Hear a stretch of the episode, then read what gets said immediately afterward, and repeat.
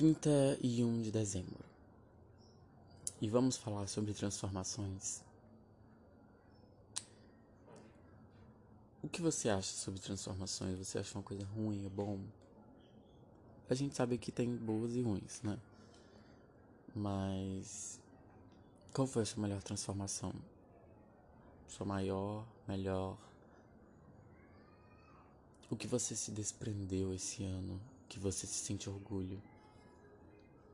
Sei lá, esquecer do seu ex tóxico?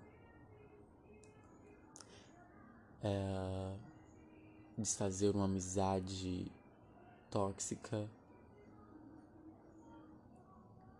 Fez uma amizade que você jamais, jamais pensou em fazer?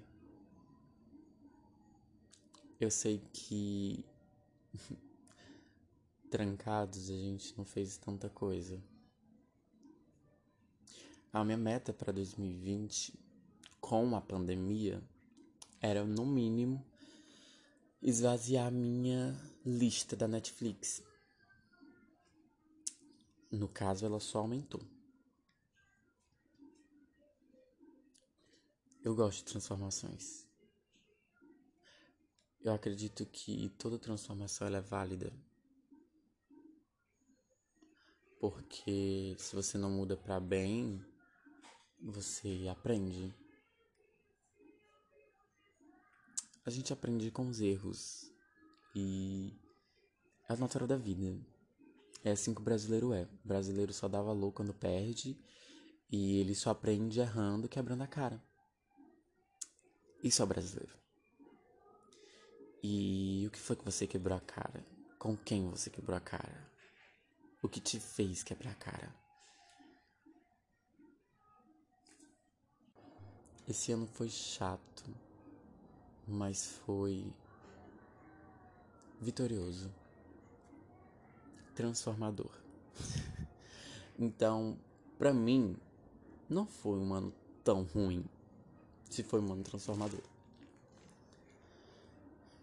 Em 2019, eu estava saindo do ensino médio com sonhos e objetivos e metas. Eu não consegui, consegui, não consegui cumprir minhas metas, meus objetivos e os meus sonhos e nem as minhas expectativas. Mas me mudou me fez pensar, me fez falar coisas, me fez fazer coisas. Em 2020 eu fiz um podcast. em meio a uma pandemia. Eu sempre gostei de escrever. Sempre escrevi acordéis e tudo mais. E eu fiquei muito triste, porque quando no ensino fundamental eu era muito incentivado a fazer artes a fazer peças de teatro, a escrever, a cantar, a dançar, fazer tudo artístico. Quando chegou no ensino médio, não era tão incentivado assim. E isso me passou por muito tempo aqui em 2020. Porque eu fiquei trancado. E sem fazer nada.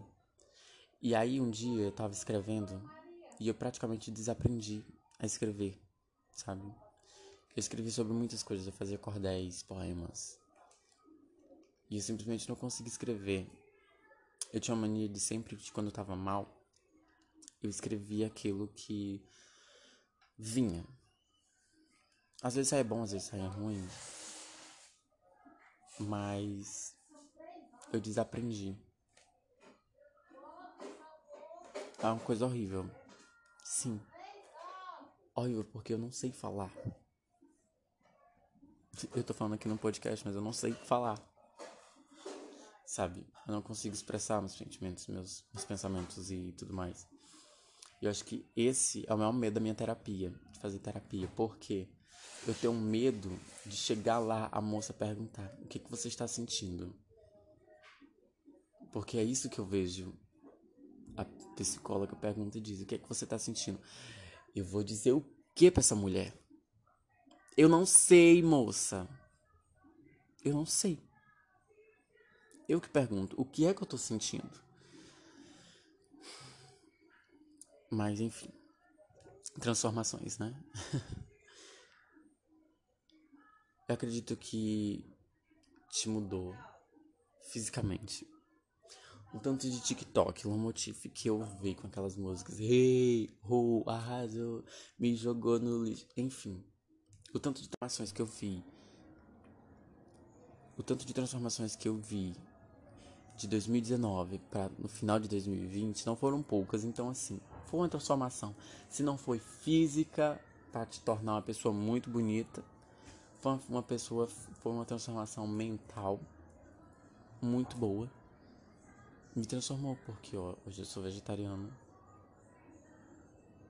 Só isso que eu tenho pra dizer. hoje eu sou vegetariano. Tenho um podcast. Não sei mais escrever. Quer dizer, eu vou tentar escrever, né? Mas. Enfim, aprendi coisas. Fiz coisas. Conheci pessoas. Trabalhei. Cansei.